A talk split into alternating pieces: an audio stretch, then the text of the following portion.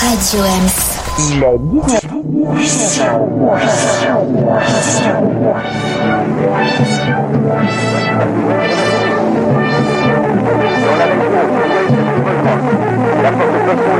Con, ça ose tout? Et c'est même à ça qu'on est reconnaît. Quand ils sont tout neufs, qu'ils sortent de l'œuf du cocon, tous les jeunes blancs becs prennent les vieux mecs pour des cons. Quand ils sont devenus des têtes chenues, des grisons, tous les vieux fourneaux prennent les genoux pour des cons. Moi qui balance entre deux âges, je leur adresse à tous un message. Le temps ne fait rien à l'affaire. Quand on est con, on est con ait 20 ans, qu'on soit grand-père.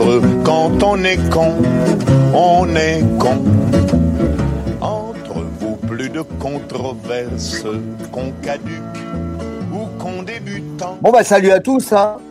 Alors euh, bon bah c'est la neuvième, hein. on commence à en avoir ras-le-bol hein, des visioconférences parce que franchement la technique c'est bien quand ça marche, mais quand ça marche pas, qu'est-ce que c'est chiant. Bonjour Léo, comment vas-tu? Tu viens à peine de nous rejoindre, est-ce qu'on peut t'entendre? Euh, je sais pas si vous m'entendez. Oui, on, t'entend. on t'entend, c'est formidable. Alors, ce qui est formidable aussi, enfin non, c'est moins formidable, c'est que euh, bah, bah, voilà, Leïla vient de disparaître. Elle est partie dans la quatrième dimension, du côté du triangle des Bermudes. Euh, c'est les vacances, en même temps, c'est le triangle des Bermudes en Bermuda, quoi. Hein, c'est. Oui, mais euh, Laure est là. Oui, Lorella. Euh, je dirais même Lorelai. Et la Lorelai et Franck aussi est là. Et Léo vient de nous rejoindre. Et tu es toujours aussi belle, Léo. Oh, c'est beau. Oh, c'est beau. Oui, c'est l'été. Oui, je sais, je sais, je sais. Et puis bon, bah peut-être que Leïla va revenir et je, je, vais passer la parole à Léo. Si Léo, est-ce que tu veux bien que je te passe la parole? Euh, Je veux bien que tu me passes la parole, mais là ça va être très compliqué en fait, car je n'ai accès à aucun de mes petits fichiers que j'ai fait. Donc en fait, je vais te redonner la parole, car ah bah. le problème technique euh, se pose, n'est-ce pas? Et du coup, quand la technologie foire, eh ben on n'a plus rien. Eh ben voilà, c'est ça. Au moins les auditeurs savent que ce n'est pas enregistré, que nous sommes, nous sommes vraiment en direct et notre invité peut le prouver puisqu'il est en studio, il est là avec moi. Eh bien oui, mon cher Léon Zitrone, euh, oui, euh, bien que je ne vous surprendrai pas en vous disant que comme d'habitude, je ne vous entends pas et si Interville, c'est Guilux. Alors aujourd'hui, nous recevons nous recevons Vincent qui va nous parler de, de, ses aventures, non pas de Tintin, mais de ses aventures à Romainville. Et là, ce sera un petit peu moins drôle. Euh, cette émission est placée euh, au niveau de, de, de, ses invités. Il devait y en avoir deux. Euh, Marjorie Ketters, qui est par ailleurs membre du collectif Gilets jaunes de Pantin, également euh, fondatrice et, membre bien évidemment d'une association qui s'appelle l'Acide, j'y reviendrai tout à l'heure, euh, nous avions placé le débat, la discussion avec nos invités sur la question euh, du danger environnemental, des pollutions et évidemment de la question de la santé qui va avec. Euh, parce que dans le sillage de la crise de du Covid ou de la Covid, enfin de cette saloperie, ben euh, voilà, je viens de voir passer tout à l'heure d'ailleurs une petite info que je n'ai pas eu le temps d'écouter sur la base si j'y suis, mais euh, selon une euh, leur invité, euh, une nana du CNRS, elle dit euh, la pollution atmosphérique tue 20 fois plus que le Covid. Donc tout cela est formidable, c'est un monde merveilleux. Et je passe tout de suite la parole à Franck, qui connaît mieux que moi Vincent, qui va donc nous le présenter à toi, Franck. Ici, Cognac G. Oui, merci Cognac G. Ici, les studios de Radio Ems avec euh, Vincent Pruvot. Alors Vincent, on se connaît depuis longtemps, mais on s'était sur le sujet dont on parle aujourd'hui, on s'était vu euh, l'année dernière lors du euh, festival des murs à pêche, dont on parlera prochainement sur Radio Ems et dans notre émission L'équipe sauvage. Je l'avais rencontré puisqu'il tenait un stand à ce festival qui s'appelait Polluland. Et donc Polluland, euh, c'est quoi bah, Polluland, c'était pour euh, euh, alerter sur les pollutions industrielles et notamment celle de Romainville Sud avec Vipelec. Et donc il a bah, il a travaillé sur cette question-là, il s'est battu avec les habitants et bah, il nous en dira plus en détail juste après. Le jingle.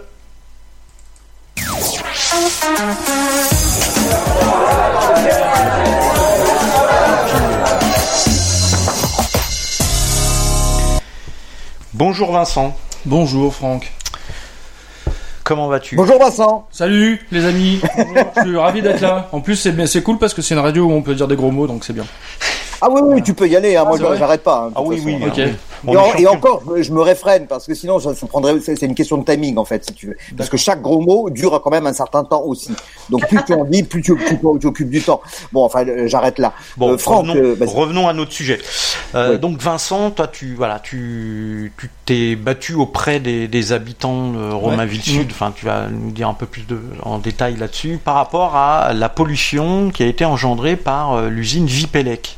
Oui, tout à fait. En fait, en 2014, euh, euh, on est invité, on est convié à une petite réunion euh, dans une salle polyvalente de la ville de Romainville où j'habite.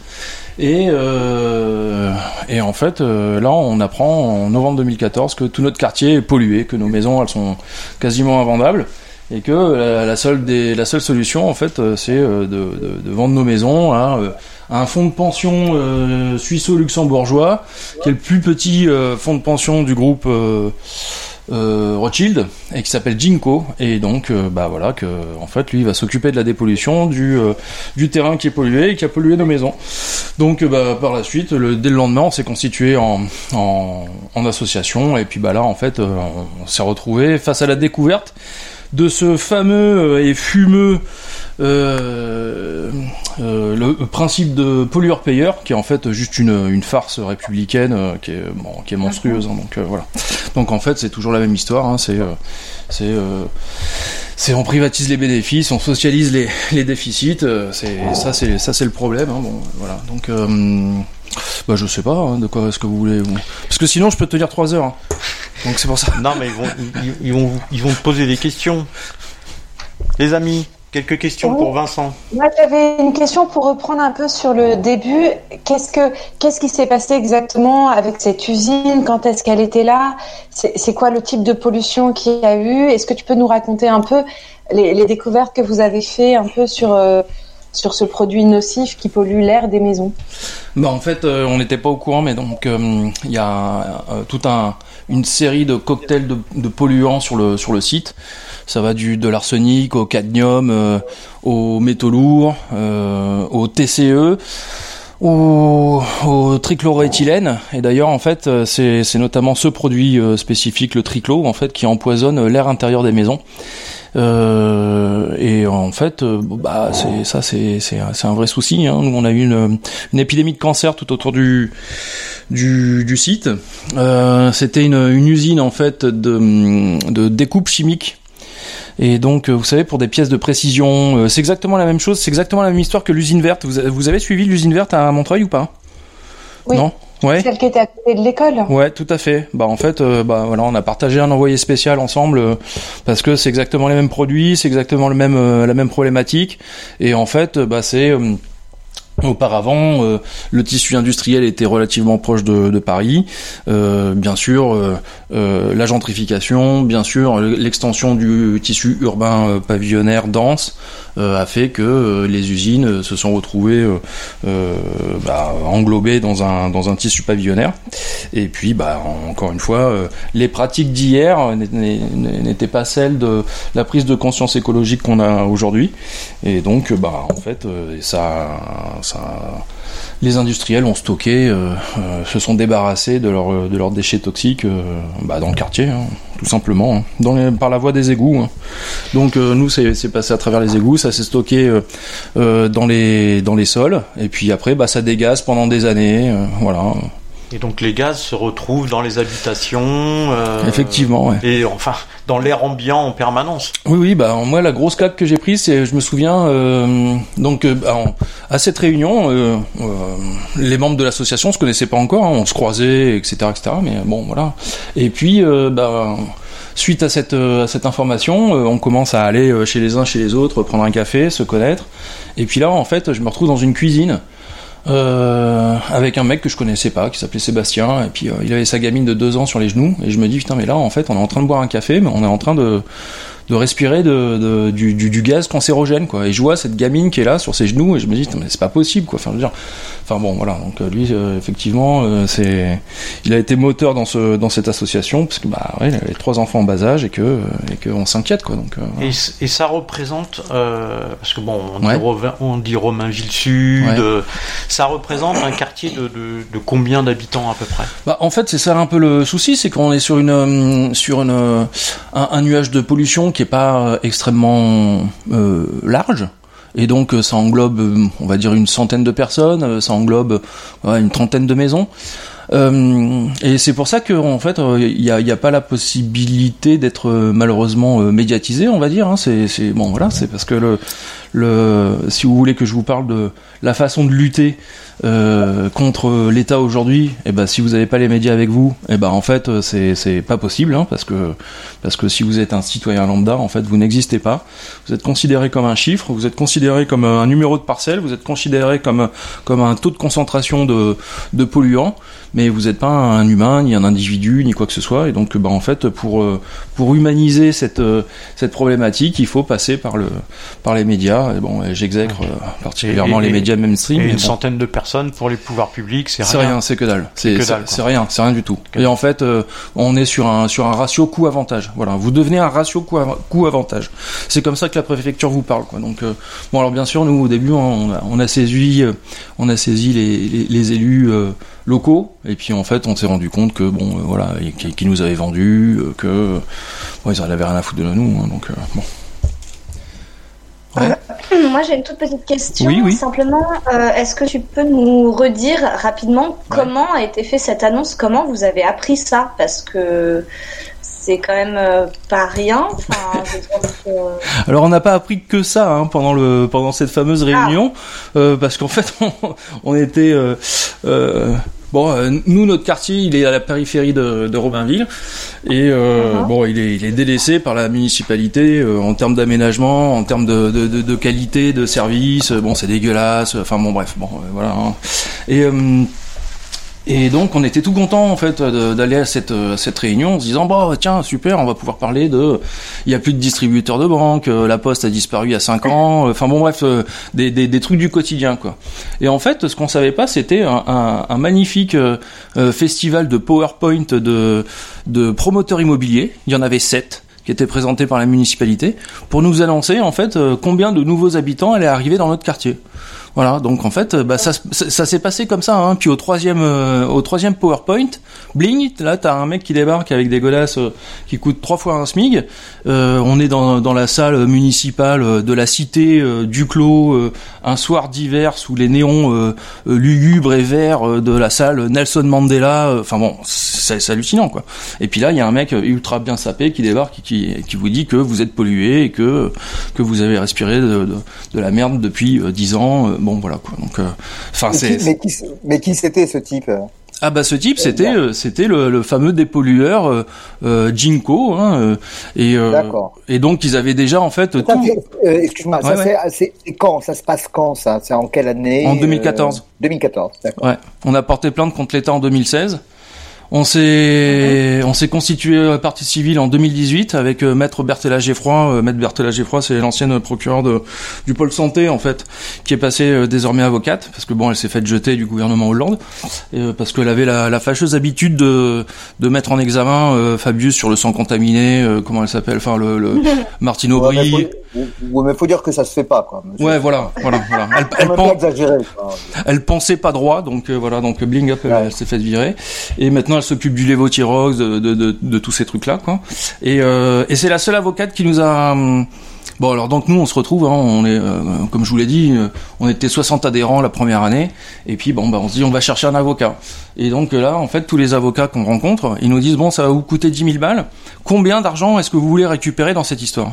Et nous on dit mais attendez mais ah enfin je veux dire on est on n'est pas venu pour ça nous. On veut, enfin on veut juste euh, comment dire euh, euh, récupérer nos vies quoi que ouais. soit normal. Oui voilà on veut on, nous on, on, veut juste revenir à la normale quoi. Donc voilà. Et puis la seule personne qui nous a posé les questions sur sur mais est-ce qu'il y a des malades autour de vous? C'était Maître Berthelage Geffroy, sinon tout le, tout le reste des, des cadors de, euh, des avocats euh, qui sont euh, d'anciens ministres, eux, la seule chose qui les intéresse, c'est combien vous voulez récupérer comme pognon. Quoi.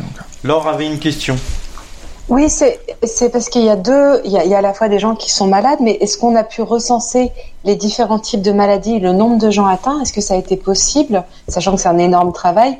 Et l'autre question, c'est quoi les incidents, c'est euh, type de maladie, mais aussi sur, je, je, pense aux gens qui ont acheté une petite maison il y a très longtemps sur un terrain pollué, qui donc vont pas pouvoir la revendre aussi facilement. C'est quoi les incidences pour vous au quotidien? Est-ce qu'on sait à peu près les conséquences de cette pollution? Bah donc euh, par exemple euh, justement sur la, dégradation du prix du foncier, euh, une famille qui a où a été recensé trois cancers. La dernière personne qui, qui c'était une vieille dame qui avait Alzheimer. Et donc bah, justement, la famille bah, voulait vendre le bien parce qu'il fallait payer une résidence médicalisée et tout genre de choses. Et en fait, le bien qui euh, euh, estimé non pollué euh, coûtait 400 000 euros, euh, là il était estimé pollué à 10 000 euros.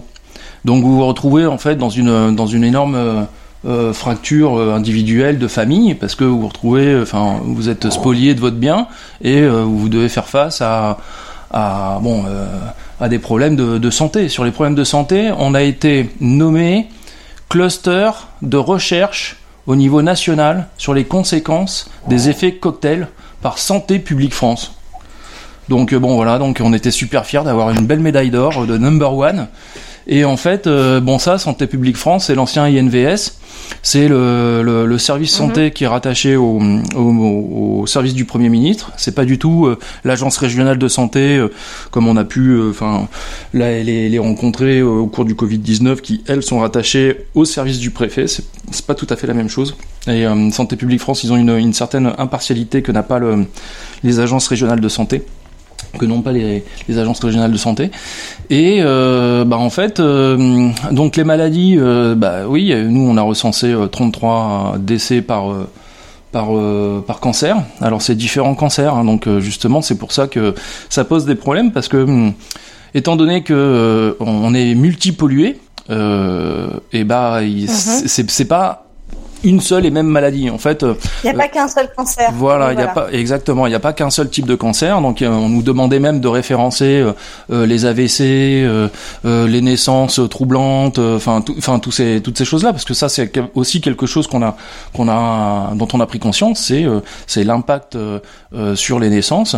Bon, voilà, donc bah oui, enfin, il y, y, a pas mal de, de, de, jeunes ménages qui se sont retrouvés avec avec des naissances soit difficiles soit euh, des décès de nourrissons, soit euh, des opérations sur des nouveau-nés euh, un peu bizarres. Et puis, et puis les vieilles personnes, bon, bah, elles partaient avec avec des cancers extraordinaires en fait. Donc il y avait une une, une professeure infirmière euh, qui était dans le quartier, et qui était directement impactée. Et donc, bah, bien sûr, euh, vous savez, nous on voisine beaucoup. Hein, c'est donc Saint-Issu pavillonnaire. Nos gamins, ils vont chez les après l'école. Il n'y a pas de garderie. Hein, c'est l'un va chez l'autre. Enfin bon, bref, c'est comme ça quoi. Puis les apéros, le barbecue, le machin. Enfin bon, bref. Voilà. Donc comme comme on, comme on est isolé dans un quartier isolé où tout le monde s'en fout, bon bah donc nous on se prend par la main et puis on va on, voisine avec, nos, avec nos voisins. Ouais. J'ai une toute petite question. J'aimerais savoir si on, une fois l'annonce faite effectivement de cette pollution, de euh, votre constitution euh, en partie civile pour porter plainte, etc., etc., il n'y a pas une euh, proposition, une solution, n'importe quoi, une prise en charge liée justement à cette pollution qui a été faite au niveau de la santé. Il n'y a, rien eu. Alors si, il y a eu plusieurs mesures. la première, ça a été de virer trois familles parce qu'elles étaient trop impactées. Donc bah là en fait mhm. bon bah tu déplaces les familles et puis euh, puis tu dis euh, bon bah écoutez votre mari est en train de mourir de cancer. Euh, ça serait bien que vous partiez d'accord mais moi ma maison elle a, elle a un coût ok. Bon bah alors le truc c'est que la seule chose qu'on va pouvoir faire c'est que ça va être le dépollueur qui va racheter votre maison. Et le dépollueur arrive et il dit bon bah moi je vais vous racheter votre maison à 50% du prix parce qu'elle est polluée voilà.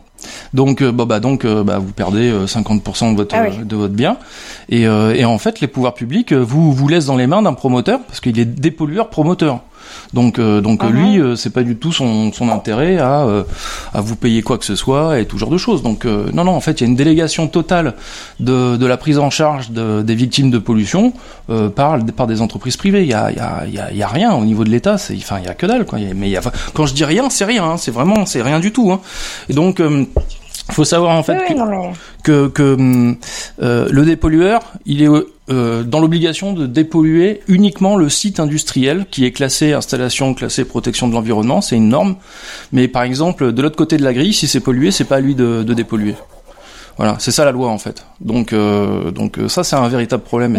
C'est pour ça que nous, euh, bon même si, quoi qu'il arrive, quand, es, quand tu te bats contre le, pour les victimes de, de, de, pollution industrielle, tu sais que tu as d'ores et déjà perdu en fait. Donc euh, tout ce que tu peux gagner, c'est euh, c'est essayer de faire en sorte de faire connaître ce, cette problématique, parce que quoi qu'il arrive, nous sommes tous victimes, tous, hein, même vous que je que je ne connais pas, qui, qui, êtes derrière vos écrans, en fait, on, on, paye tous pour cette dépollution, on paye tous pour cette baisse de qualité de vie. Bon, donc voilà, donc maintenant, comment faire pour transformer la loi pour que pour que ça puisse pas être reproduit? Il a fallu on a réussi à faire fermer une des usines de Wipelec à Meaux parce qu'ils polluaient une crèche. Ils ont pollué aussi euh, un site Natura 2000. Et si en fait euh, euh, on n'était pas allé les poucaves à l'agence régionale de santé en leur disant écoutez si vous fermez pas cette usine qui pollue encore qui pollue une crèche bon là on vous met les médias hein. nous on débarque tous à Meaux dans le 77 et puis on, on vous met la race hein, mais et en fait, ah. tout, ça, tout ça euh, n'est dû qu'à l'action des citoyens euh, qui ah, se mobilisent. Euh, ah ben bien sûr. les pouvoirs publics, ah, ils ont bougé, ils ont, ils ont, enfin bougé, comme tu le dis, enfin à peine quoi, parce que vous aviez bougé vous. Bah, en fait, quand tu es, quand es victime de pollution industrielle, tu deviens le problème. Hum. Voilà. Donc euh, tu n'es pas la solution, on va pas essayer de, de, de, de, de chercher à t'aider, on va essayer de, de, de, de te bétonner euh, la gueule pour que tu dises rien, pour qu'il y, ait rien qui dépasse. Euh, donc on te fait des annonces de dépollution magique, c'est totalement faux, n'y croyez jamais. Là, il y a, sur l'entreprise EIF des, des murs à pêche, bah voilà, encore une fois, c'est ce qu'ils promettent. Une dépollution magique, ça n'existe pas. On fait juste déplacer le problème de la pollution. Enfin, je veux dire, enfin, un moment, faut arrêter de prendre les gens pour des débiles. Mmh. Ça coûte une fortune faut savoir que polluer, c'est les points de croissance, dépolluer, c'est les points de croissance. Pourquoi est-ce qu'on s'emmerderait avec des habitants? Enfin, je veux dire, euh, enfin, ça va, quoi. Je veux dire, on va pas, on va pas. Ah oui, Non, mais c'est vrai. Enfin, je veux dire. Ah oui. Les habitants, c'est rien. Bah, euh, et donc aujourd'hui, aujourd'hui, la situation euh, dans ce quartier qui a été pollué par Vipelec. Eh ben là, ils viennent de, de mettre en vente 99 logements sur le site pollué, où il reste encore 500 kilos de, de, produits polluants. 500 kilos, c'est la masse totale de, la pollution du collège à Vincennes qui a été déplacée en 15 jours. Il y a de ça, euh, c'était en 2018. et donc, à Vincennes, pour 500 kilos, euh, il déménage, euh, je me souviens plus, 600 ou 800 élèves en 15 jours. Nous, ils autorisent un permis de construire avec 99 logements. Euh, ils ont retiré 4 tonnes et demie de, de polluants, donc il va encore en rester une demi-tonne. Et, donc c'est la municipalité là qui, qui a autorisé euh, de construire. La préfecture, c'est la préfecture. Oui, oui, ah bah enfin c'est la préfecture et la municipalité bien sûr parce que c'est elle qui délivre le permis de construire. Et, euh, et le préfet, lui, il est obligé de mettre son coup de tampon parce que étant donné que c'est un site pollué, bah en fait ça engage la responsabilité de l'État. Donc bon, enfin voilà. Mais lui, il a mis aussi son coup de tampon et les prix sont à 7200 euros du mètre carré. Voilà pour habiter. Eh oui, 7200 euros du mètre carré pour habiter sur un site pollué. Voilà, donc bienvenue à Polluland, hein, c'est merveilleux. Polluland, c'est juste génial. Donc, euh. Encore, encore une question, les amis, encore une question pour Vincent. Oui, euh, moi j'en ai une. Euh, c'est parce que il y a plein de cas comme ça en France. On sait qu'il faut arrêter d'avoir des usines qui polluent nos univers. Mais euh, est-ce qu'il n'y a pas déjà une possibilité Ce que j'ai remarqué en lisant des articles dans une super revue de presse qu'a effrayé Franck, qu'ils ont tous tendance à faire faillite avant d'être obligés de dépolluer. Ils se mettent un peu, euh, ils arrêtent leur entreprise. Et vu le temps de découverte de la contamination et des vrais effets, trop de temps est dispatché, ils vont monter une entreprise ailleurs. Est-ce que le système de geler des avoirs, est-ce que c'est vraiment une solution qui pourrait marcher, qui les engagerait, les obligerait à dépolluer? Bah écoute, moi je suis, je suis même euh, pour euh, la, pénalisation euh, davantage que que la, récupération de, de, produits financiers, ce qui est le cas aujourd'hui, hein, c'est déjà le cas. Hein. Par exemple, Wipelec, lui, tous les mois, il doit payer, je sais plus combien, 30 000 euros par mois, quelque chose comme ça. Ça, c'est la justice qui, qui l'oblige, mais seulement, il le fait pas, il, il paye pas. Donc après, il faut que l'État euh, porte plainte à nouveau contre contre Wipeleg pour qu'il puisse. Enfin bon, voilà. Donc euh, en fait, cette démarche-là, effectivement, euh, comment ça se passe C'est les entreprises ferment elles déménagent, elles se cassent et elles laissent tout dans l'état et il n'y a pas de responsabilité sur le suivi de site. Donc euh, vous pouvez très bien faire une fusion, acquisition, euh, tout ce que vous voulez. Euh, c'est pour ça qu'il y a des holdings. C'est pour ça que parce qu'en fait, à partir du moment où vous fermez une société, Wipelec, c'est ce qu'il a fait à Romainville. Hein. Il a fermé la boîte de Wipelec Romainville. Le même jour, il a remonté Wipelec Mo en changeant les statuts et bah comme ça ça, ça, ça, coupe les liens entre l'ancienne usine de, de, de Wipelec Romainville et celle de Wipelec à. Il a aussi pollué un site à, à Pomponne. Donc le mec il a, il a pollué trois sites quoi. C'est juste génial. Et il est toujours en activité. Hein. C'est bon voilà. Hein. Et c'est allé jusqu'au Conseil d'État en fait cette histoire qui nous a donné raison pour vous dire que, c'est un processus qui est ultra long, c'est super compliqué et tout ça pour en fait n'avoir à la sortie rien du tout. Hein. Je veux dire, nous on a on a que dalle. Hein. On a on a même été surpollué à cause de la dépollution. Voilà, je sais pas si vous imaginez, donc on vous promet, vous êtes vous, êtes pollué, et puis euh, on vous promet une dépollution, super. Vous dites bon ok, d'accord, on va pas porter plainte maintenant parce que nous ce qu'on veut c'est que le site soit dépollué. c'est comme ça qu'on vous tient. Euh, L'État vous fait un chantage, ouais, mais vous n'allez pas porter plainte contre nous, sinon après vous avez des familles qui sont en train de crever, machin, etc. Donc il faut qu'on dépollue au plus vite, tout genre de choses. Donc toi t'es là, tu fais ouais merde, c'est compliqué. Et puis euh, euh, donc tu acceptes la, dépollution et en fait tout ce qu'on avait prédit avant la dépollution, hein, alors qu'on est des amateurs, alors qu'on n'est rien du tout. Nous, on s'est fait accompagner par des par des réseaux associatifs. C'est pour ça que je me suis ensuite moi lancé dans le dans le militantisme associatif parce que bah ils nous ont ils nous ont apporté de la formation, à la connaissance, tout genre de choses, etc. Donc euh, euh, tout ce qu'on avait prédit avant la dépollution, c'est produit, c'est produit. Voilà. Donc et on a été donc surpollué à cause de la dépollution. Donc maintenant, il y a des maisons qui, avant la dépollution, n'étaient pas polluées, qui aujourd'hui sont surpolluées. Une, dernière question pour Léo. Euh, moi, je voulais savoir, en fait, euh, vu que tout à l'heure tu, parlais de, changer la loi, ce genre de choses, est-ce qu'il y a des pistes à ce niveau-là? Est-ce qu'il y a des actions en cours? Est-ce qu'il y a des, des, choses, en fait? Est-ce que vous, vous avez mené une réflexion là-dessus? Enfin, comment ça peut se passer? Bah écoute, donc là je vais parler un petit peu de mon cas personnel euh, privé, quoi. Donc, euh, euh, en fait, ce militantisme associatif, je me suis dit, bon bah comment est-ce que je peux faire pour que pour que pour pour faire un peu changer les, les consciences, apporter de l'information à ceux qui créent les lois? Parce que en fait c'est ça le, mhm. truc, c'est que les, les, mecs qui créent les lois, euh, ils sont au courant de rien. Ils, ils, ils, ils savent pas ce que c'est une dépollution. Euh, ils voient euh, des mecs en joli costard euh, avec des, un jargon technoisant qui leur qui les rassure. Faites-nous un chèque, on s'occupe de tout et vous billez pas, vos électeurs seront contents. bon, bah les mecs ils continuent à fabriquer des lois complètement débiles quoi. Donc donc j'ai accompagné la, députée de notre circonscription de 2017 à 2019 parce qu'elle cherchait quelqu'un qui s'y connaissait justement dans les problématiques euh, euh, urbanisme et, euh, et, environnement. Bon, moi, je, enfin, la politique, bon, voilà, bon, enfin. Donc, ce qui a, non mais c'est vrai. Et donc, et ce qu'il y a en fait, c'est que moi, j'en suis arrivé en fait à, à, me présenter aux élections municipales à Romainville et pour pour conscientiser un peu un peu tout ça, parce que parce qu'il y a que comme ça en fait que qu'en traversant ce, ce fameux, je sais pas moi écran de fumée, fumeux. Enfin bon, c'est juste dégueu. Enfin bon, bref. Euh, non, parce que là, en fait, je, moi, ça... après, je vais dire, après, je vais dire des saloperies. Non, mais donc, on est obligé, en fait, si tu veux véritablement euh, avoir une action euh, qui puisse avoir euh, des effets dans le long terme, mmh. et eh ben, en fait, c'est pas simplement en portant plainte. Nous, il a fallu qu'on paye 11 000 euros uniquement pour qu'un deux juges d'instruction ouvrent notre dossier, quoi. Voilà. Donc déjà, en fait, euh, faut, faut pas oublier qu'en France, la justice, elle, est pas pour tous, elle est pas gratuite. Donc en fait, c'est tout ça, quoi. C'est un long cheminement qui fait que tu te dis bon ben à un moment, euh, moi je peux plus supporter. Donc bon bah on va essayer de se mettre en action, on va essayer d'aller au maximum.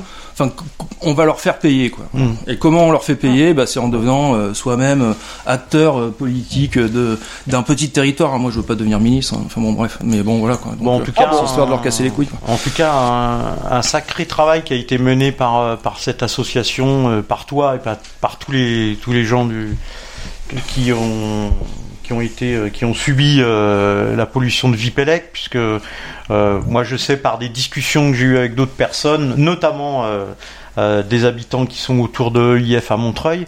Voilà, vous êtes rencontrés, il y a des discussions, il y a un réseau qui se crée de sites pollués et, et ça fait ça fait bouger les choses et ça ça c'est ça c'est bien en tout cas sur l'implication citoyenne et d'information au moins à ce niveau-là. Vincent, merci. Bah merci à vous. Le sujet est vaste, mais euh, voilà, on a on a nos chroniques pour la suite et là on va parler de 5G euh, avec Marco.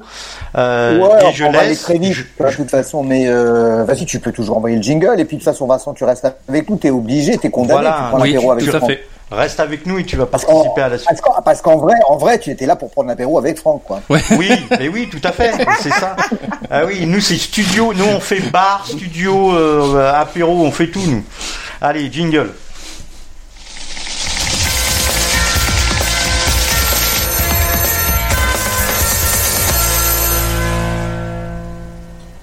Oui, non, je vais aller très vite. C'est juste quelques petites évocations, euh, pas toujours très joyeuses. Je, je, prends un peu la balle au bon euh, en matière de transition, y compris à caractère cinématographique, parce que euh, ce que nous racontait Vincent, ce qu'aurait pu aussi raconter Marjorie, qui malheureusement n'a pas pu être des nôtres aujourd'hui, mais ce sera pour une prochaine fois, me fait penser au film de Chris Marker, Le fond de l'air est rouge, où l'on voit une très très belle scène, enfin une terrifiante scène d'ailleurs, euh, concernant la lutte euh, menée au Japon dans les années 60 euh, sur Minamata, hein, la fameuse maladie dite de Minamata, où des des tonnes et des tonnes de mercure ont été déversées, les chats devenaient fous et se suicidaient en se jetant dans la mer. Et je vous raconte pas au niveau des êtres humains ce que ça a fabriqué. Il y a eu des dizaines de milliers de morts. Bref, euh, ça a été une lutte très dure, très violente même, y compris, et avec cette caricature euh, que l'on voit très bien dans cette scène du film de Chris Marker où on voit tous ces gens encravatés. Et c'est pour ça que euh, je, je, je, je, prends le, la transition avec ce que vient de dire euh, Vincent, à savoir effectivement des politiques, des technocrates qui font voter des lois à, coup de lobbying et, et sans jamais connaître les dossiers, et même en s'en désintéressant le plus souvent, pour être tout à fait clair. J'évoquerai très rapidement alors un texte paru sur le très bon site hebdomadaire lundi matin, un texte sur la 5G, parce que la 5G évidemment pose de multiples problèmes. Alors évidemment en premier lieu sur des questions de santé, puisque déjà la 3G, la 4G, euh, toutes ces magnifiques antennes qui nous permettent de nous connecter, n'est-ce pas, euh, posent déjà de, véritables problèmes sur lesquels on a évidemment pour l'instant très peu de recul et donc euh, assez peu de données parce que euh, tout est en plus assez difficile d'accès dans ce monde interconnecté, c'est quand même assez génial. Mais euh, le texte dont je, je, parle là, la 5G infrastructure logique d'Internet paru euh, il y a déjà quelques semaines sur lundi matin, va au-delà de la question de la santé et pose vraiment des, questions à caractère euh, politique, euh, à caractère, je dirais, euh, sur comment la, la, technologie et le politique, à coup bien évidemment à la fois de fichage des citoyens, de sociétés de contrôle, etc., mais pas seulement, est en train de, de, de s'installer sans qu'il y ait, de la même manière qu'avec le nucléaire d'ailleurs, eu jamais de quelconque débat de, démocratique, ni de près ni de loin. C'est-à-dire que nous sommes à chaque fois mis devant le fait accompli. Donc je vous recommande très vivement de lire ou de relire ce texte qui est assez long, très fourni, très sérieux, très pédagogique. Euh, paru sur euh, Reporter euh, hier, un texte qui s'appelle Malgré le Covid, la santé environnementale reste aux oubliettes. Voilà, tout est plus ou moins déjà dit dans le titre, mais seulement, puisque l'article le, développe de façon tout à fait euh, intéressante euh, les liens entre l'environnement et les pathologies, euh, voilà, avec un certain nombre de données, de renvois, d'hyperliens. C'est quand même très instructif. Et enfin, last but not least, et après on arrêtera pour ce, ce, petit tour d'horizon de l'actualité. J'ai vu ça sur Slate il y a quelques jours. Alors le titre est, est déjà fait froid dans le dos et c'est pas un jeu de mots. Enfin, si c'en est un quand même. Le titre c'est quoi? C'est refroidir la Terre serait très facile mais très risqué. Voilà, c'est-à-dire que en gros, on sait maintenant, bon, à part vraiment euh, des, des, gens extrêmement bouchés ou extrêmement malhonnêtes ou un peu des deux, que le réchauffement climatique est là et que ça va avoir des conséquences assez fâcheuses et, et le mot est faible. Donc euh, il y a des petits malins au niveau de la recherche qui ont dit bah en fait il faut refroidir la Terre. Et donc euh, on se dit comme ça que bah finalement ça coûterait vachement moins cher ça serait vachement moins cher que ça va très très vite, assez vite. On pourrait faire baisser d'un certain nombre de degrés euh, euh, la température de la de la planète, tout simplement en euh, euh, comment dire, en, en, créant une sorte d'écran qui permettrait de réfléchir les rayons du soleil et de les renvoyer. Donc euh, tout cela, évidemment, euh, c'est un programme qui coûterait vraiment très peu cher. je crains que tôt ou tard, certains, certaines institutions et, et personnalités de gouvernement puissent être tentées par ce type de programme. En tout cas, ça fait vraiment froid dans le dos. Et si vous avez envie d'en savoir plus, allez voir sur Slate et l'intertitre à un moment donné dans le, dans le c'est apprenti sorcier. Et c'est très exactement ça parce que les scientifiques qui eux-mêmes disent que la, la, chose serait techniquement possible, euh, disent attention parce que par contre les risques sont géants parce qu'on n'a aucune espèce d'idée de ce que nous pourrions être à même de déclencher. Pour avoir une petite idée, euh, les, le programme coûterait moins de 5 milliards de dollars par an, c'est-à-dire que finalement c'est une misère et euh, le calcul peut être malheureusement très trop vite fait euh, pour sauver le capitalisme, s'il peut encore l'être, mais sauver le capitalisme, ça ne veut pas forcément dire sauver notre planète, et c'est même assez incompatible. Voilà, merci à vous, je vous laisse, ou plutôt je reste avec vous. Oh, on n'aura pas le petit, le, la petite, euh, la petite phrase. À la citation de la semaine. À la citation de la semaine. Alors, j'avais pas pu la caser la semaine dernière, mais si, je la case cette fois-ci. Alors, qui a dit si je ne me cite pas moi-même, qui le fera? Euh... Batman. Ah, bonne question. euh... Romain Gary. Je répète. Si je ne me cite pas moi-même, qui le fera? Le professeur Raoult. Raymond. Bon alors je vais faire comme dans, dans, dans, dans le jeu des, des, je vais faire comme dans le jeu, le jeu des 1000 francs, euh, rebaptisé le jeu des 1000 euros, je sais pas quoi. Ding, ding, ding, ding, ding. C'est votre dernier mot, Jean-Pierre. Ouais. Michel Foucault. Non, c'est pas Michel Foucault. Ne disait pas Jean-Pierre Foucault non plus, c'est moi. C'est toi, ah, ah, bravo, bravo. Ah, ouais, voilà. ah, bravo. Alors là, celle-là, fallait. Ah oui, oui. Ah, ah, oui. ah bah, à force de ah, nous oui. faire. Euh... Voilà. mais, mais en fait, il n'y a pas de copyright. Hein. chacun peut, peut, la, peut la prendre pour lui-même, pour, pour elle-même. Donc, euh, c'est moi, c'est voilà, c'est complètement partage, c'est totalement Excellent. communiste hein, comme, affaire. Bravo. Bravo. À vous, Cognac G. Et donc, euh, sans transition aucune, on va prendre euh, une petite dose de non-fraîcheur avec la très fraîche Laure et ses nouvelles pas fraîches. Jingle.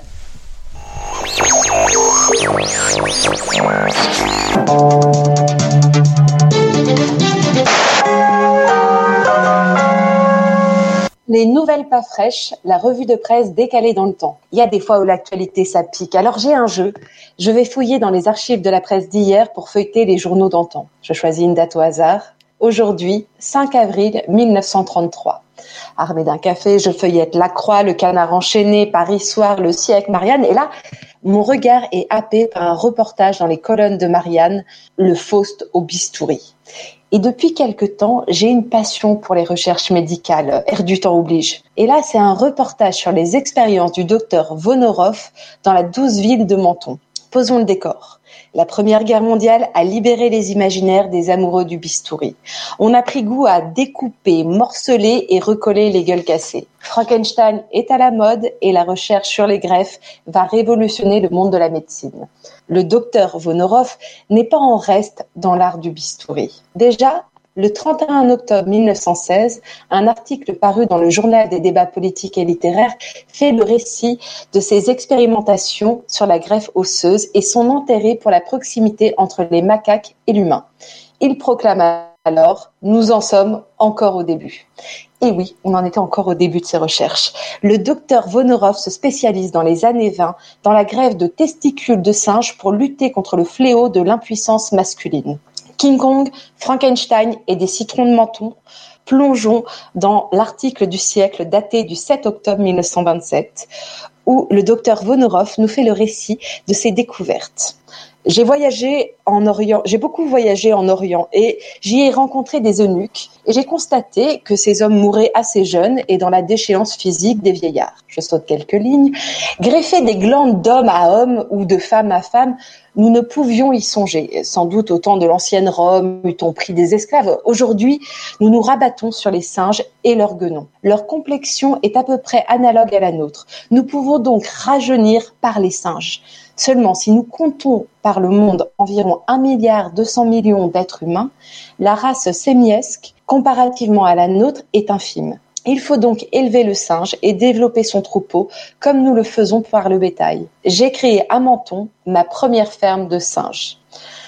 Alors, le docteur Vonorov prélève sur des lamelles de testicules de singe et il les suture sur celles de ses patients à la manière d'une seconde peau. La vigueur sexuelle du singe serait ainsi transmise à l'humain.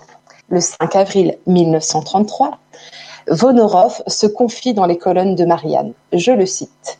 Je vais peut-être vous surprendre en vous signalant que des membres du clergé catholique étaient comptés parmi les premiers appréciateurs des avantages et des suites éventuelles de ma découverte. Alors que très sceptique au début à l'égard de ma découverte, les milieux médicaux hésitaient, ne sachant à quel sein se vouer. L'Institut catholique de Toulouse, en la personne de son recteur, trouva bon de m'informer officiellement que le monde ecclésiastique était depuis un temps immémorial conscient de la merveilleuse source de vitalité résidant dans les glandes génitales. On compte donc parmi les premiers cobayes le frère de Vonorov, qui avait le sens de la fratrie, et un prêtre. Tous deux sont ravis, ravis, ravis.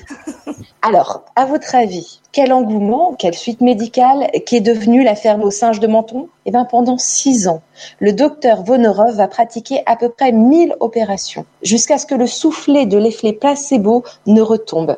Si les patients proclament avoir retrouvé toute leur vigueur, aucune preuve scientifique ne permet d'attester que la vigueur sexuelle d'un primate peut se transmettre chez l'homme par simple opposition d'un bout de peau. Ces travaux finiront discrédités à la fin des années 30 et le docteur Vonorov mourut dans l'oubli et l'indifférence en 1951. Merci Lord. Autant d'histoires de, de, de en une seule chronique, c'est formidable. Oui, c'est ça. Avec un peu de maltraitance animale tout de même, disons oui. les choses. Euh, à peine, à peine. Et enfin, il faut quand même savoir qu'il y a toujours euh, des, des, choses assez monstrueuses qui se font sous couvert de, euh, on va fabriquer de, de, formidables potions aphrodisiaques, donc on flingue à tour de bras des lions, y compris des mm. lions dans, dans, des réserves. Des rhinocéros, des, des rhinocéros, absolument, des tigres, enfin, la chose continue, voilà. Absolument. Oui, faut préciser aussi, c'est que dans les années 20, c'est spécialement les singes qui vont être touchés, notamment aussi par tous les films du type King Kong, etc. Mhm. Parce que ça va nous permettre un anthropomorphisme où on se projette en se disant que c'est forcément eux les plus proches. On va pas tester sur nous, mais d'abord sur eux. Oui, puis quand même, faut quand même dire aussi, euh, excusez-moi, hein, je, je, j'en replace un coup là. Enfin, tout ça est quand même adossé complètement euh, à un truc hyper colonial et hyper raciste. C'est-à-dire que quand même les gorilles, les singes, c'est à peu près comme les noirs. Ils ont quand même une sacrée bite, donc euh, on peut peut-être en faire quelque chose. Quoi. Voilà, tout ça c'était côté zoo, humain et compagnie. C'est bien dit. ah là, c'est radical. C'est du Marco. Bon bah voilà quoi. Alors. Ok, passons à la suite. Leïla. Vas-y, Leïla, fais ta transition. Est-ce qu'on t'entend, euh, J'attends qu'on m'annonce. Ah, bah voilà, Leïla. Donc, Leïla, à toi, à toi de faire la transition. Ah, un, un, petit jingle quand même. Ah, bah voilà. Hein? Non, tu fais la transition avant. non, tu fais la transition et après, il envoie le jingle. Mais je ne me trompe pas moi-même. Ah, pardon, pardon. non, mais on se fait plaisir. Hein, Allez, je me trompe On lance le jingle de Leïla. Toi, juste pour qu'elle parle, quoi. On t'écoute. On t'écoute, Leïla, vas-y. Alors, ce soir, je voudrais faire honneur au film documentaire Eldridge Cleaver de William Klein, tourné en Algérie en 1969. Eldridge Cleaver est un membre important du Black Panthers Party. En danger de mort aux États-Unis, il est un réfugié politique en Algérie. En effet, en tant que jeune nation indépendante, qui a mis fin à la colonisation en 1962, l'Algérie a recueilli des révolutionnaires du monde entier dans les années 60 pour les protéger et aussi pour partager ses réflexions et ses techniques de résistance. Dans ce film, le militant des droits civiques Eldridge Cleaver livre avec euh, sincérité devant la caméra de William Klein euh, ses théories et ses expériences. Au lieu de faire un commentaire du film aujourd'hui, je partage directement avec vous un échange que j'ai eu avec des spectatrices après la projection de vendredi dernier. Il y aura un peu de bruit parasite de la rue, désolé, mais bon, on est street ou on ne l'est pas. Qu'est-ce que tu peux lancer le Et Pour en revenir au film, en fait, moi, ce que je retiens le plus important, c'est euh, euh, ce qu'il a dit sur euh, qu'on peut pas, on peut, on ne peut pas parler de communauté blanche et de communauté noire. Ouais. Qu'il y a autant d'ennemis chez les noirs que chez les blancs qu'en fait il faut parler de, de révolutionnaire et de Réactionnaire. réactionnaire. Ouais. Et ça c'est super important Ouais. en fait. Ouais. Parce que c'est vrai que quand on parle de lutte euh, euh, des Black Panthers, c'est très souvent, euh, on, on va souvent te le, te le rallier à la première lutte de Malcolm X qui était vraiment très anti-blanc, qui a changé quand il est parti en Afrique en fait. Il a complètement déconstruit son, ce qu'il a appris avec Elijah Mohamed et tout. Mais vraiment c'est ce que je retiens, ce qui a été le plus fort. Et je pense que les jeunes générations, même en France, parce qu'aux États-Unis, on l'apprend, les, parents l'apprennent, à- l'inculquent à leurs enfants, mais je pense qu'en France, les Noirs autant que les Arabes, c'est pas des choses qu'on nous apprend à la maison. Il faut se documenter, se renseigner, mais on n'est pas nombreux à le faire, tu vois. Non, je, suis, je suis carrément d'accord avec toi. Ouais. Juste pour dire que, que c'est vrai que euh, ici on simplifie parfois le débat et qu'on aimerait bien se dire que les Arabes, les Noirs, les Blancs, chacun sa cause, etc. Ouais, ouais. Et moi je trouve hyper important que ces mecs-là, dans les années 60, euh, ils aient un discours aussi progressiste en disant on ne peut pas lutter contre le racisme avec du racisme et que ça c'est entretenir les fascismes et, et c'est justement ce, ce sur quoi il faut, contre quoi il faut, il faut résister. Quoi. Mais il y a une chose qui m'a marqué aussi par rapport à l'actualité du moment, c'est euh, quand il dit, euh, quand il, il explique à quel point c'est important de déconstruire euh, ça aux États-Unis pour le déconstruire dans le reste du monde. Donc c'est la lutte contre l'impérialisme finalement, ouais, et euh, il a une manière de le formuler qui est très très claire. Et euh, ça m'a fait un petit, une petite piqûre de rappel. Ah oui. C'est pour ça que ça nous concerne aux États-Unis ouais, en fait. ouais, sûr. Il y a un autre truc aussi, c'est que le, il commence quand même le film en parlant beaucoup de la culture, Ouais. du rapport à la Ouais. culture. Et ça, moi, c'est un truc. Il a dit euh, culture is the gun. C'est ça. Et, et du coup, là, tu, tu dis, euh, c'est en tuant les, les militants qu'ils ont tué le mouvement, mais je pense que c'est aussi en, on va dire, en colonisant les esprits par une espèce de culture de masse qu'ils ont éteint euh, les soupçons qui Ouais, restaient dans les ouais, dans les populations. tu vois. Donc c'est ces deux actions en parallèle qui qui font que on est encore au même endroit. Et Après, moi, la réflexion. Non, ouais, vas-y. ouais, ok. Donc, selon moi, le capitalisme, en fait, ce qui cache, ce qui met dans l'ombre et, et- et dans l'angle mort, c'est l'esclavagisme qui est encore là en place. Et c'est la réflexion que je me suis fait là, regardant le film, c'est de me dire que finalement, peut-être que si la pensée des Black Panthers, elle m'a l'air euh, très contemporaine et très d'avant-garde, alors que c'était dans les années 60, c'est parce que peut-être les Afro-Américains ont eu l'expérience de l'esclavage et qui savent qu'on doit en revenir en fait. On doit proposer des systèmes qui reposent sur une petite catégorie de blancs, de, pas de blancs mais de gens, qui profitent de la force de travail euh, d'autres personnes. C'est pas possible de fonctionner comme ça en fait. Il y a une chose qu'ils disent aussi au tout début, alors je sais plus si c'était dans la petite vidéo d'introduction avant qu'il y ait le speech du c'était dans le début du film, mais où il dit, euh, il dit euh, que le système, il est- le système capitaliste est fondé sur pour que je sois riche, il faut que tu sois pauvre. Oui, ouais, ouais, ouais, bien Ouais, sûr. Et ça, c'est aussi Ouais. ce truc de base, Ouais. du fonctionnement de base. de- Et quand dans la proposition de Huette là sur euh, sur les le programme des Black Panthers de dire qu'on doit on doit contrôler nos moyens de production bah, c'est ça, quoi. On peut pas faire n'importe quoi pour produire, en fait. Mais t'as entendu le manifeste de Virginie Despentes? Ouais, je l'ai ah, pas écouté aujourd'hui. Ça a été élu par Augustin Trapenard, c'est la 4 minutes sur France Inter, c'est vachement, bien. D'accord, je vais regarder ça. Bon, juste, vous pouvez me dire votre prénom et votre nom pour que je le mette dans le montage Astou Cissé. Ok, deux, Aubervilliers, je peux dire Deux Aubervilliers, oui. Je peux dire Fabien Ok. Camiro Pantin. Ok, chanté. Leila Toiti de Montreuil. eh ben super, quel beau reportage. Voilà, petit montage euh, d'interviews de jeunes filles euh, qui ont vu le film avec moi. Donc, euh, juste pour préciser que j'ai eu la chance de voir ce film projeté dans une copie 16 mm avec un dispositif pour pellicule grâce à l'une des dernières associations de cinéma de Paris qui s'appelle La Clé Revival. Donc je vous invite à aller voir leur page Facebook, La Clé Revival, pour les soutenir en allant aux projections plein air qu'ils organisent euh, régulièrement à Paris, euh, dans des endroits différents et souvent le vendredi soir. Ok, si Merci, je, me permets de, de, donner une petite référence, euh, c'est plus fort que moi, hein. un excellent, enfin c'est en trois tomes, de mon ami Alain Bir, euh, philosophe et sociologue de son état, le premier âge du capitalisme, euh, qui donne vraiment une perspective et qui s'étale de, de 1415 à 1763. C'est en trois tomes et c'est paru chez Sileps et c'est passionnant. Et par ailleurs, de Jean-Gabriel Perriot, euh, qui est réalisateur de son état, on peut voir sur YouTube The Devil. C'est un très court métrage où il monte, il remonte, on va, on va dire, des, des petits bouts de films sur les Black Panthers. Par ailleurs, j'ai un petit problème. Euh, c'est vraiment, il est vraiment temps qu'on s'arrête avec les visioconférences. Ça devient infernal. On n'aurait pas inversé l'ordre de la conduite? Tout, à fait, tout légèrement. Mais c'est pas grave. C'est bien ce qui me semblait. C'est bien ce qui me semblait. Mais, Donc maintenant, c'est Léo avec le, chaos social, alors. Tout à fait. Et, c'est parti. A priori. Ah, bah,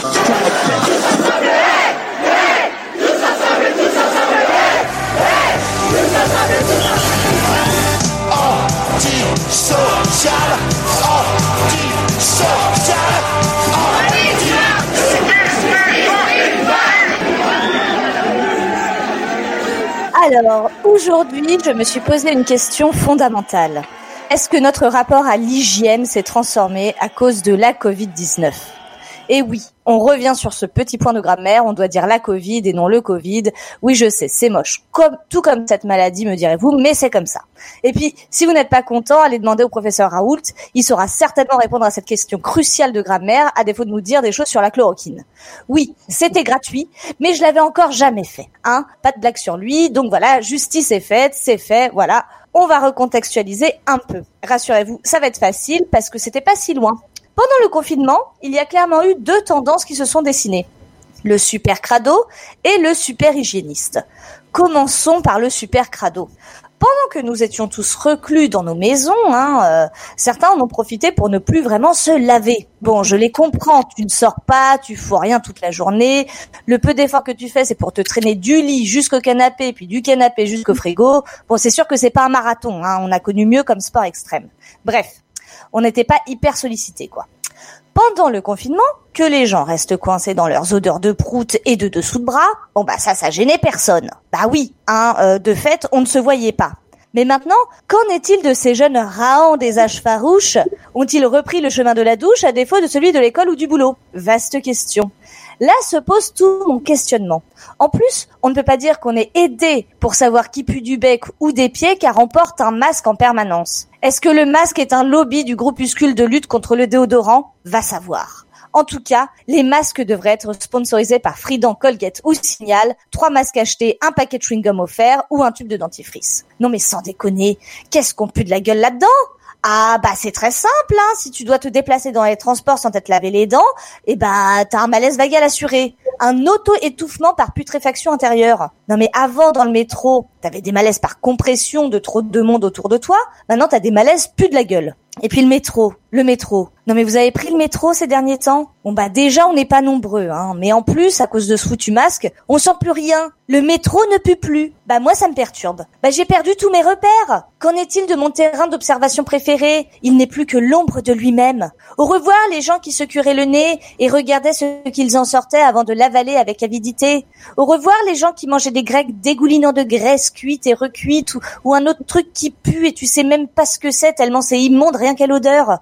Au revoir les gens qui se mouchaient dans leur manche de sweat et qui s'essuyaient le reste de mort sur le mec de devant. Mais où sont mes crados? Fini. Tout ça c'est fini. Il n'y a plus rien, je vous dis, plus rien. Bon, après, nous avons aussi l'extrême inverse. Et je viens de perdre ma page, donc j'y reviens. Excusez-moi. le super hygiéniste. Le confinement l'a fait vriller. Il a fait comme moi, nettoyer ses courses, acheter du gel hydroalcoolique qui se fout sur les doigts dès qu'il touche à autre chose qu'à lui-même. Il a lavé 175 fois chez lui. Bref, un super maniaque de la serpillière phobique du ou des microbes terrifiés par l'extérieur. Sartre disait que l'enfer c'est les autres. Pour lui, c'est vraiment devenu une réalité. Et puis, en plus d'être devenu hyper chiant, il te culpabilise. Parce que de temps en temps, tu te dis quand même, ah ouais, non mais ouais, mais moi aussi je devrais nettoyer mes plantes, mes plaintes à l'eau de javel pure avec un zeste de bicarbonate et une goutte de vinaigre blanc. Et puis après, tu reviens sur Terre et tu dis que si tu te lances dans une telle entreprise, tu risques plus de créer de l'acide ou une réplique de la bombe H sans le vouloir que de vraiment décaper quoi que ce soit. Donc voilà, le super hygiéniste, t'as quand même envie de le boxer. Parce que c'est juste un gros chiant, un relou, un mou, bref, une merde. Mais tout comme les crados, ne vous y trompez pas. Sauf que le crado, lui, il risque plus un suicide parce qu'il découvre que sa propre haleine euh, est vraiment puante pour la première fois. Le super hygiéniste, lui, c'est autre chose. Il risque de jouer à l'apprenti sorcier et de faire sauter son immeuble en préparant des détergents maison. Moi, je voulais simplement savoir si on va retrouver un équilibre dans nos pratiques hygiéniques. Sommes-nous tous des crados ou des super monsieur propres? Il doit bien exister un espace entre le gros dégueulasse et la fée du logis sous amphétamine, non? Encore une fois, je crois que cette question n'aura pas de réponse avant un bon bout de temps. Voilà, aujourd'hui, moi je voulais juste vous faire partager ma peine de ne plus rien sentir quand je sors, ni les rues, ni les transports, ni les copains. En plus, mon odorat est un sens très aiguisé. Je l'utilisais à chaque fois que je faisais une rencontre. Celui-ci, je le sens bien. Euh, celle-là, je peux pas la piffrer. Mais qu'est-ce que je vais faire maintenant si je peux plus utiliser ce sens qui servait à tout? Ma déduction abusive, mon jugement hâtif, ma mauvaise humeur tonitruante et ma mauvaise foi inégalée. Et je n'aurais jamais cru dire ça un jour, mais parfois, vous qui puez, vous me manquez. Alors allez tous prendre une douche et venez m'embrasser. Bisous. Oui, des bisous. Bravo, bravo. Quel, quel beau chaos social. Moi, j'adore. J'adore et en plus maintenant on peut on peut tous les consulter en podcast. Et oui, c'est ça. Franck, tu nous as fait le plaisir de mettre tous nos podcasts en ligne via une nouvelle plateforme qui s'appelle Ocha, euh, qui sera accessible à tout le monde via le site radioems.fr. Voilà, exactement. on est en train de travailler là-dessus.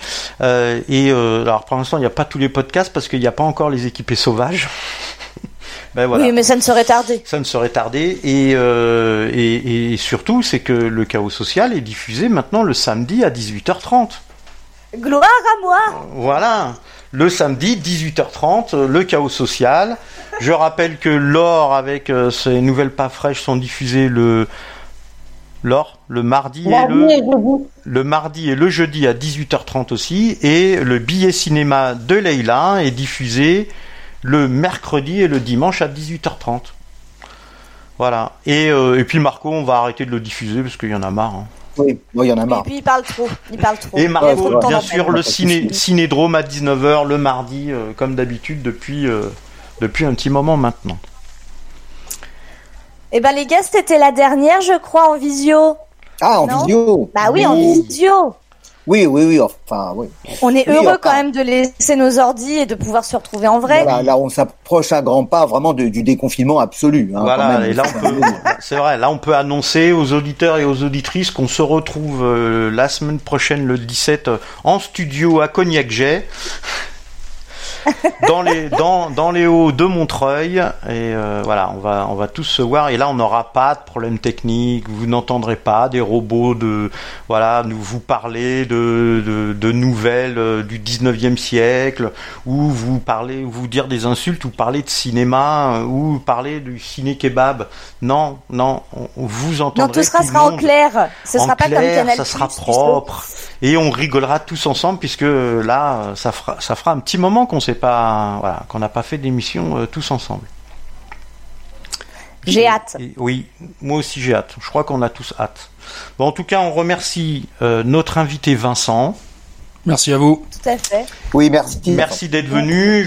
le sujet n'est pas tari. On, on, pourra encore en discuter et en reparler euh, prochainement et voir même euh, euh, parler d'autres sites sur sur l'est parisien. Tout à fait. le, le, 17 juin. Excuse-moi, je te, je te ah coupe, mais parce que normalement, en fait, bon, c'est c'est un, un, peu dans les tuyaux. Ça serait pas à moi d'en parler, mais normalement, le 17 juin, il devrait y avoir quelque chose qui devrait se passer sur le site EIF. Non. Oui, oui. Eh ben, on va, on va, on va. Merci pour l'exclu. On va tendre l'oreille. On va tendre l'oreille là-dessus et on en parlera. Voilà. Bon, bah les amis. Bonne soirée à tous. Bonne soirée à tous. Merci aux auditeurs, et aux auditrices euh, d'avoir été euh, attentifs euh, à toutes nos bêtises, mais en tout cas, surtout d'avoir été attentifs à la discussion que nous avons eue avec Vincent. Et à la semaine prochaine. Salut quand ils sont tout neufs, qu'ils sortent de l'œuf du cocon, tous les jeunes blancs becs prennent les vieux mecs pour des cons.